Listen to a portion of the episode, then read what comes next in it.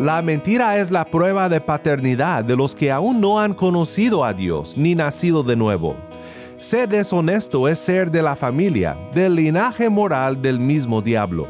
Pero Dios es veraz, y quienes son creados de nuevo a la imagen de Dios por la fe en Él se comprometen a la honestidad. Antes bien, sea hallado Dios veraz, aunque todo hombre sea hallado mentiroso.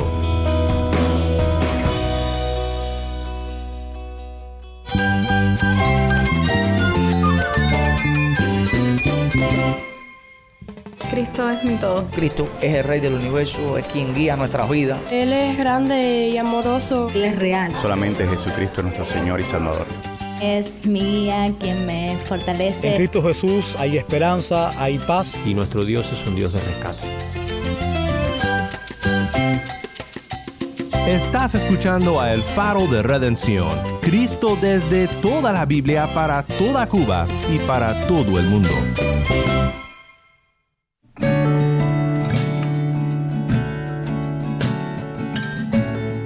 Mi nombre es Daniel Warren, gracias por acompañarme aquí en El Faro. Continuamos en nuestra serie de meditaciones en Efesios 4, en una serie llamada El Evangelio lo cambia todo. Hay quienes piensan que la palabra cambiar es una mala palabra, que suena muy moralista, que suena muy legalista hablar de cómo debemos de cambiar como cristianos. Pero una vida no cambiada no conoce la gracia de Dios que salva. El Evangelio lo cambia todo, poco a poco, paso por paso, cambia todo. Y en Efesios 4 tenemos grandes ejemplos de cómo cambiamos cuando nuestras mentes son renovadas por la palabra de Cristo.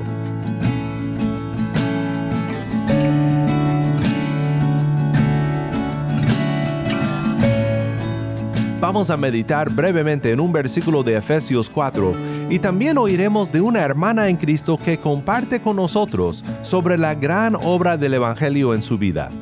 Y realmente el Señor empezó a tratar con mi vida. Hubo momentos en que yo le decía a mi hermano, no quiero saber nada de la iglesia, pero Dios estaba trabajando en mi corazón. Yo sentía el cambio y la necesidad de que, de que hubiese algo en mi vida nuevo. No te vayas porque sé que te encantará el resto de esta historia. Si tienes una Biblia, busca Efesios 4 y quédate conmigo.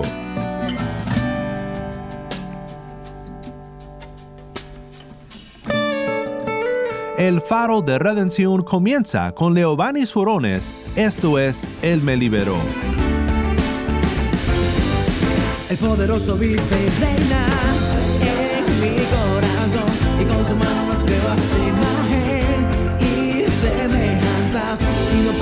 Yeah.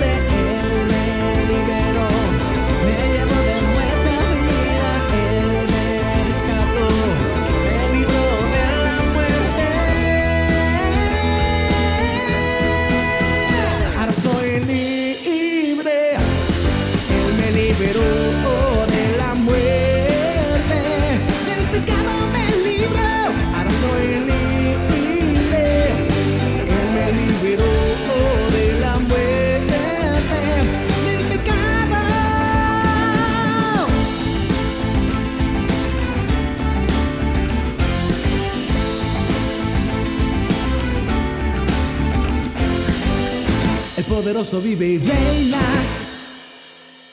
Él me liberó, canta Leobanis Furones. Mi nombre es Daniel Warren y esto es El Faro de Redención.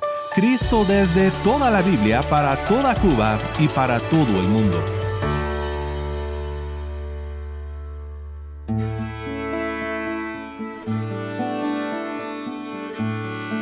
Fue James Boyce quien dijo, si vamos a crecer como cristianos, uno de los ingredientes necesarios es cultivar la honestidad.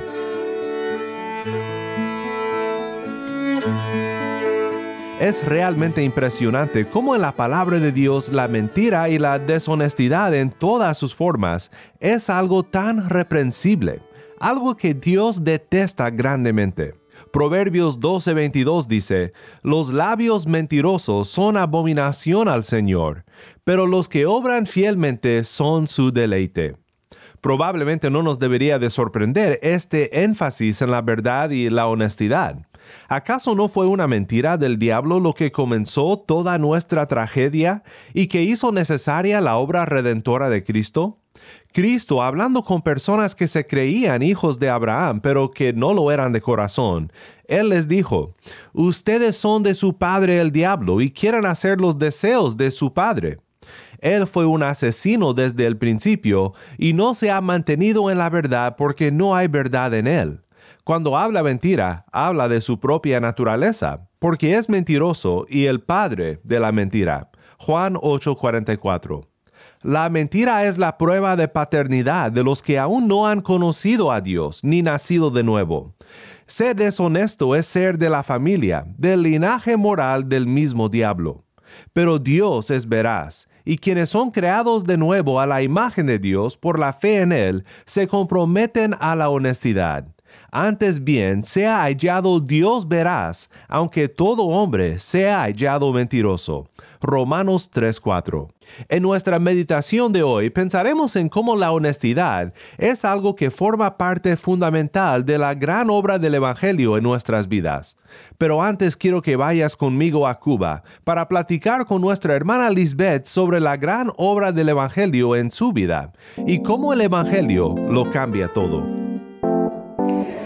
Hola, bendiciones. Soy Rey desde acá, desde el centro de la isla de Cuba. Soy un colaborador más del Ministerio del Faro de Redención. Me encuentro con una hermana que se llama Lisbeth Fariña. Ella va a estar hablándonos de, la labor que hace en el Señor, pero principalmente de su ministerio, eh, de la forma en que conoció al Señor y cómo llegó a servir y demás. Hola, Lisbeth. Qué tremendo placer tenerte en el Faro de Redención. Dios le bendiga. Estoy muy contenta por compartir este testimonio con ustedes. Espero que sea de gran bendición para otras personas. Conocí al Señor a la edad de 17 años.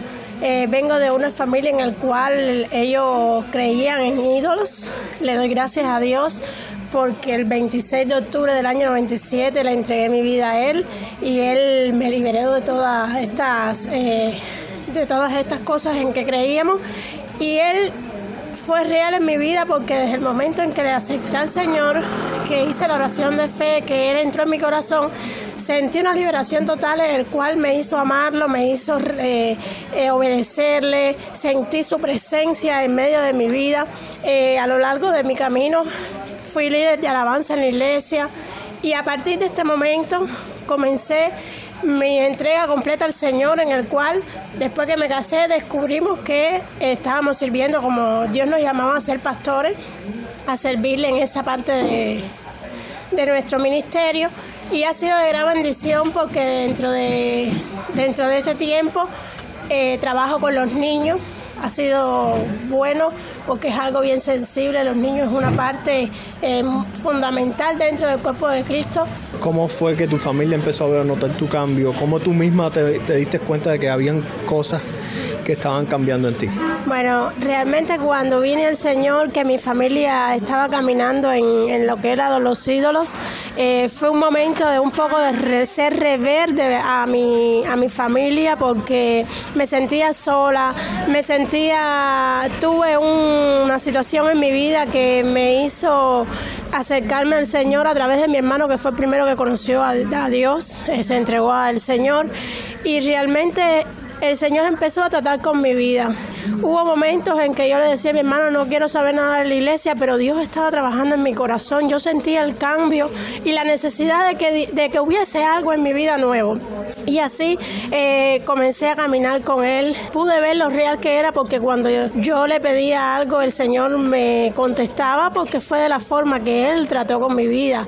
Sentí, de hecho, cuando el pastor que oró por mí, cuando entregué mi vida al Señor, eh, yo estaba escuchando la oración y yo sentí una liberación, ve, en mi vida, algo nuevo. Sentía que había algo diferente. La palabra de Dios me ayudó mucho porque, como dice su palabra, el Hijo os libertare, seremos verdaderamente libres. Y en Jesucristo es real porque Él me ha dado confirmación en una vez. Yo estaba orando por el niño mío más mayor que estaba enfermo y sentí como el Señor habló a mi vida y me dijo, yo soy suficiente. Y el Señor, él, él estaba enfermo y el Señor lo sanó. Y así he tenido algunas experiencias como Dios me ha mostrado lo grande y poderoso que es Él. En tu caso, ¿cómo sentiste el llamado? Y en el caso de los niños también, porque... Eh, realmente cuando mi esposo comenzó a pastorear fue una lucha tremenda. Yo estaba estudiando maestría como de, en lo secular como maestra primario. Yo ese año había empezado a trabajar. Yo servía también en la iglesia como líder de alabanza y trabajaba en la escuela dominical con los párvulos. Pero él sentí el llamado y fue una lucha tremenda porque yo todavía no, el Señor no había tratado en esa área conmigo y yo le decía, yo todavía no me siento para para acompañarlo al ministerio. Pero al, al, cabo del año Dios empezó a tratar conmigo y me decía, mira, tú eres la ayuda idónea para él, yo necesito que tú lo apoyes, que tú... Eh, lo sentí a través de su espíritu cuando oraba, a través de la palabra, yo sentí esa confirmación de Dios. Y en el año 2002 salimos al ministerio juntos, es decir, estamos desde el 2002 en el pastorado, el cual ha sido una bendición, no he, dejado de, de trabajar con los niños y con la alabanza también, ha sido una bendición. Life, tremendo privilegio tenerte y esperamos que el Señor haga grandes cosas como lo ha venido haciendo con ustedes. Gracias. Eh, también quisiera dejar algo plasmado y lo importante que es poder compartir las palabras con otros. Sé que es una de las últimas cosas que ha pasado en mi vida. Una familia que ha tenido la niña con un problema en los ojos que era como un cáncer y el Señor yo le compartí una lectura y estuve hablando con ella y eso fue un impulso de fe a través de la palabra para esa vida, la cual para la gloria y honra de Dios la niña ha mejorado grandemente y ya se está restableciendo y no es nada de lo que se había esperado porque la mano de Dios ha obrado en esa niña y doy gracias a Dios por eso. Amén, Lisbeth. Dios sí es suficiente y nos hace verdaderamente libres en Cristo nuestro Redentor. Gracias por compartir esto con nosotros aquí en el Faro.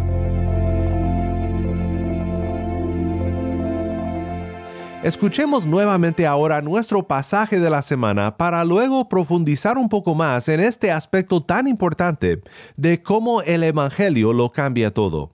Esto es Efesios 4:17 a 5:2. Taimisa Mora nos acompaña desde La Habana con esta lectura. Esto digo, pues, y afirmo juntamente con el Señor, que ustedes ya no anden así como andan también los gentiles en la vanidad de su mente ellos tienen entenebrecido su entendimiento, están excluidos de la vida de Dios por causa de la ignorancia que hay en ellos, por la dureza de su corazón. Habiendo llegado a ser insensibles, se entregaron a la sensualidad para cometer con avidez toda clase de impurezas. Pero ustedes no han aprendido a Cristo de esta manera, si en verdad lo oyeron y han sido enseñados en Él, conforme a la verdad que hay en Jesús que en cuanto a la anterior manera de vivir, ustedes se despojen del viejo hombre, que se corrompe según los deseos engañosos, y que sean renovados en el espíritu de su mente, y se vistan del nuevo hombre, el cual, en la semejanza de Dios, ha sido creado en la justicia y santidad de la verdad. Por tanto, dejando a un lado la falsedad, hablen verdad cada cual con su prójimo, porque somos miembros los unos de los otros. Enójense, pero no pequen. No se ponga el sol sobre su enojo, ni den oportunidad al diablo. El que roba, no robe más, sino más bien que trabaje, haciendo con sus manos lo que es bueno, a fin de que tenga que compartir con el que tiene necesidad no salga de la boca de ustedes ninguna palabra mala, sino solo la que sea buena para edificación, según la necesidad del momento, para que imparta gracia a los que escuchan.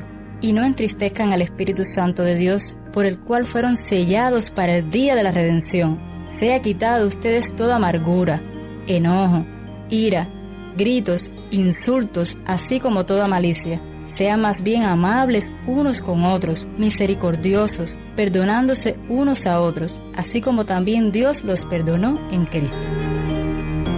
Sean pues imitadores de Dios como hijos amados, y anden en amor, así como también Cristo les amó y se dio a sí mismo por nosotros, ofrenda y sacrificio a Dios como fragante aroma.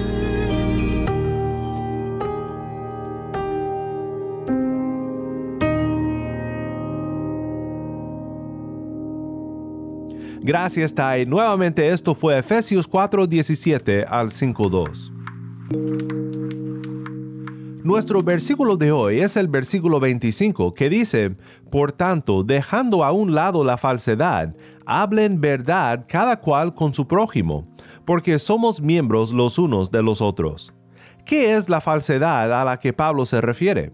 Creo que podemos notar aquí que lo que Pablo dice sobre la nueva vida, la nueva prenda del nuevo hombre, es que cuando por la fe en Cristo nos hemos deshecho de la vieja prenda del viejo hombre, todo esto tiene sus raíces en el Antiguo Testamento. Hay continuidad ética entre el pueblo de Dios en aquella época de gracia, cuando la ley de Dios era la regla moral para toda la nación de Israel, y también ahora. No hemos dejado a un lado la ley de Dios, aunque vivimos en una relación distinta a ella. Lo que Pablo dice aquí tiene un trasfondo en Éxodo 20:16 y en el noveno mandamiento, el mandamiento sobre el falso testimonio. El noveno mandamiento trata con temas como calumnia, perjurio o falso testimonio. No simplemente deshonestidad o mentira, sino deshonestidad con fines malos para hacer daño a otra persona. Muchos encuentran también aquí en lo que Pablo dice una conexión con las palabras de Dios al remanente de Israel en Zacarías 8. Creo que en momentos así es cuando notamos que lo que muchas veces en su día y a primera vista cuando las leemos parecen profecías respecto a Israel, nada más, encuentran su cumplimiento final en la nueva humanidad, no solo en un rincón del Medio Oriente llamado Jerusalén, sino en la nueva Jerusalén, la iglesia del Señor Jesucristo. A mi parecer, realmente no hay otra manera de explicar cómo un pasaje como Zacarías 8 tiene que ver con una iglesia de gentiles en Éfeso. La profecía empieza en Zacarías 8, 1 al 3. Y vino la palabra del Señor de los ejércitos. Así dice el Señor de los ejércitos. He celado a Sión con gran celo. Sí, con gran furor la he celado. Así dice el Señor, volveré a Sión y en medio de Jerusalén moraré, y Jerusalén se llamará ciudad de la verdad, y el monte del Señor de los ejércitos, monte santo. ¿Notaste este nombre? Ciudad de la verdad. Qué buen título para Jerusalén, la nueva Jerusalén, la iglesia del Señor Jesucristo. Dios dice en los versículos 16 al 17, Estas son las cosas que deben hacer. Díganse la verdad unos a otros. Juzguen con verdad y con juicio de paz en sus puertas. No tramen en su corazón el mal uno contra otro, ni amen el juramento falso, porque todas estas cosas son las que odio, declara el Señor. En la ciudad de la verdad, en la iglesia de Cristo, hablamos la verdad los unos con los otros y juzgamos según la verdad.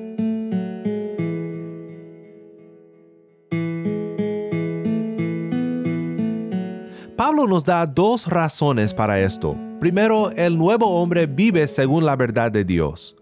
Nuestra nueva identidad como conocedores de la verdad debe de hacernos personas de la verdad. Es interesante que en otro pasaje que habla sobre nuestra renovación según la imagen de Dios, la nueva creación que Cristo realiza en nosotros los redimidos, también habla de la verdad como un aspecto principal de esta transformación. Colosenses 3, 9 al 10 dice, Dejen de mentirse los unos a los otros, puesto que han desechado al viejo hombre con sus malos hábitos, y se han vestido del nuevo hombre, el cual se va renovando hacia un verdadero conocimiento, conforme a la imagen de aquel que lo creó. Pablo dice, por tanto, esto mira hacia atrás a lo que dijo sobre aprender la verdad sobre Cristo. Dice el versículo 20 en adelante de nuestro pasaje en Efesios 4, pero ustedes no han aprendido a Cristo de esta manera si en verdad lo oyeron y han sido enseñados en él conforme a la verdad que hay en Jesús, que en cuanto a la anterior manera de vivir, ustedes se despojen del viejo hombre, que se corrompe según los deseos engañosos, y que sean renovados en el espíritu de su mente, y se vistan del nuevo hombre, el cual en la semejanza de Dios ha sido creado en la justicia y santidad de la verdad. R.C. Sproul comenta, Pablo está diciendo, si eres de la verdad, si has aprendido la verdad, si ves la santidad de la verdad, entonces habla la verdad. No somos llamados a ser engañadores ni mentirosos. Dios es un Dios de verdad y su pueblo es llamado a tener una norma enormemente alta de la verdad. Me gusta mucho también cómo lo describe Bern Poitras en un artículo llamado ¿Por qué la mentira siempre es malo? Él dice, Dios es un Dios de verdad. La verdad es central al carácter de Dios, como también a su comunicación con nosotros. Dios nunca miente. Tito 1, números 23, 19. Cristo es la verdad. Juan 14, 6. La palabra de Dios es verdad. Juan 17, 17. Además, debemos de ser imitadores de Dios e imitadores de Cristo. Efesios 5.1 y otros ejemplos. Esta clase de imitación sigue de nuestra creación a la imagen de Dios y de haber sido renovado de manera redentora a la imagen de Cristo. 2 Corintios 3:18, Efesios 4:13 y 22 al 24. Así que en su raíz, la vida cristiana favorece la verdad y se opone a la mentira. Pues hay otra razón por la cual desechamos la mentira como personas redimidas y la segunda razón es esta. El nuevo hombre vive según su unión con Cristo y con otros cristianos. El por tanto con el cual el versículo comienza no es el único argumento que Pablo hace para que dejemos la mentira. Sí debemos de hacer esto porque estamos siendo renovados a la imagen de Dios en conocimiento, justicia y santidad, la imagen de un Dios veraz que nunca miente. Pero también hay otro fundamento para la vida honesta del creyente. Por tanto, dice Pablo, dejando a un lado la falsedad, habla en verdad cada cual con su prójimo, porque somos miembros los unos de los otros. Pablo elabora esta conexión vital que compartimos con Cristo y con los demás cristianos en Romanos 12, 4 y 5, donde él dice, pues así como en un cuerpo tenemos muchos miembros, pero no todos los miembros tienen la misma función, así nosotros que somos muchos, somos un cuerpo en Cristo, e individualmente miembros los unos de los otros. Una Biblia de estudio resume el asunto diciendo, a base de que creyentes son ahora un nuevo hombre en el último Adán, tienen la responsabilidad de hablar la verdad con su vecino, lo cual no solo está fundamentado en las escrituras del Antiguo Testamento, sino también en la realidad de que pertenecemos a un solo cuerpo, el cual crece en la unidad conforme hablamos la verdad en amor. Sabemos que la honestidad es selectiva y pragmática en este mundo. Hay momentos en los que la honestidad no conviene y entonces no se practica en el trabajo o en la familia. Pero en la familia de Dios el Evangelio lo cambia todo. El Evangelio hace de hijos del Padre de las mentiras hijos veraces del Dios vivo y verdadero. Todas las mentiras, las calumnias, el falso testimonio con fin de hacer daño, todo esto fue puesto sobre Cristo en la cruz del Calvario, para limpiarnos y declararnos justos. Él sufrió la pena de nuestras fallas, para que por fe en Él podamos vivir vidas honestas e íntegras, como familia de la fe.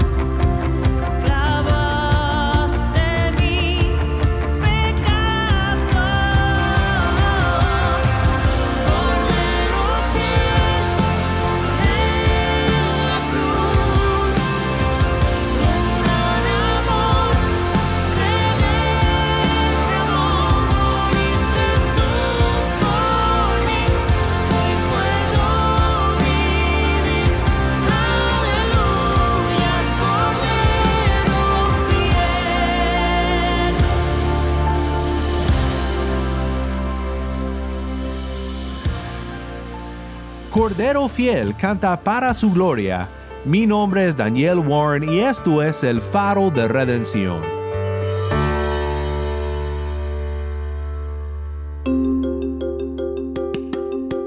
Gracias una vez más a nuestra hermana Lisbeth por acompañarnos hoy. Oremos juntos para terminar. Padre Celestial, gracias te damos por tu palabra. Gracias por Cristo, quien vivió en perfecta obediencia como hijo, para que nosotros fuésemos hechos hijos tuyos por la fe en Él. Ayúdanos a vivir conforme a nuestra nueva identidad y a desechar la mentira y el engaño que caracteriza al mundo y a su padre el diablo. Que todos encontremos el poder y la paz para ser honestos con nuestro Dios y con nuestro prójimo, por la seguridad que tenemos en Cristo nuestro Redentor.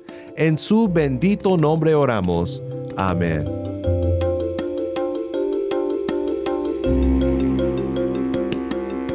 El Faro de Redención como programa radial fue ideado para Cuba, pero ha crecido a un nivel global y si estás en sintonía fuera de Cuba, te agradezco por pasar estos tiempos con nosotros estudiando temas que nos fortalecen en nuestro caminar cristiano.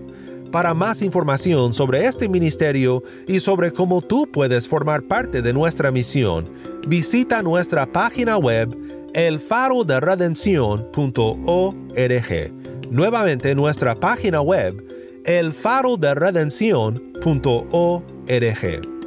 No olvides que también nos puedes seguir en las redes sociales, en Facebook, Instagram y Twitter. Solo busca El Faro de Redención. Allí encontrarás más contenido durante la semana para animarte en tu fe y para mantenerte informado sobre el ministerio del Faro. Si esta programación ha sido impactante para ti, queremos saber de ti. Puedes escribirnos al correo electrónico ministerio arroba elfaroderedencion.org. Nuevamente nuestro correo electrónico ministerio arroba elfaroderedencion.org o mándanos un mensaje de voz a nuestro número de WhatsApp y cuando nos lo mandes indícanos si podemos incluir tu mensaje en un futuro programa. Nuestro número de WhatsApp es 1-786-373-4880. Nuevamente nuestro número de WhatsApp 1-786-373-4880.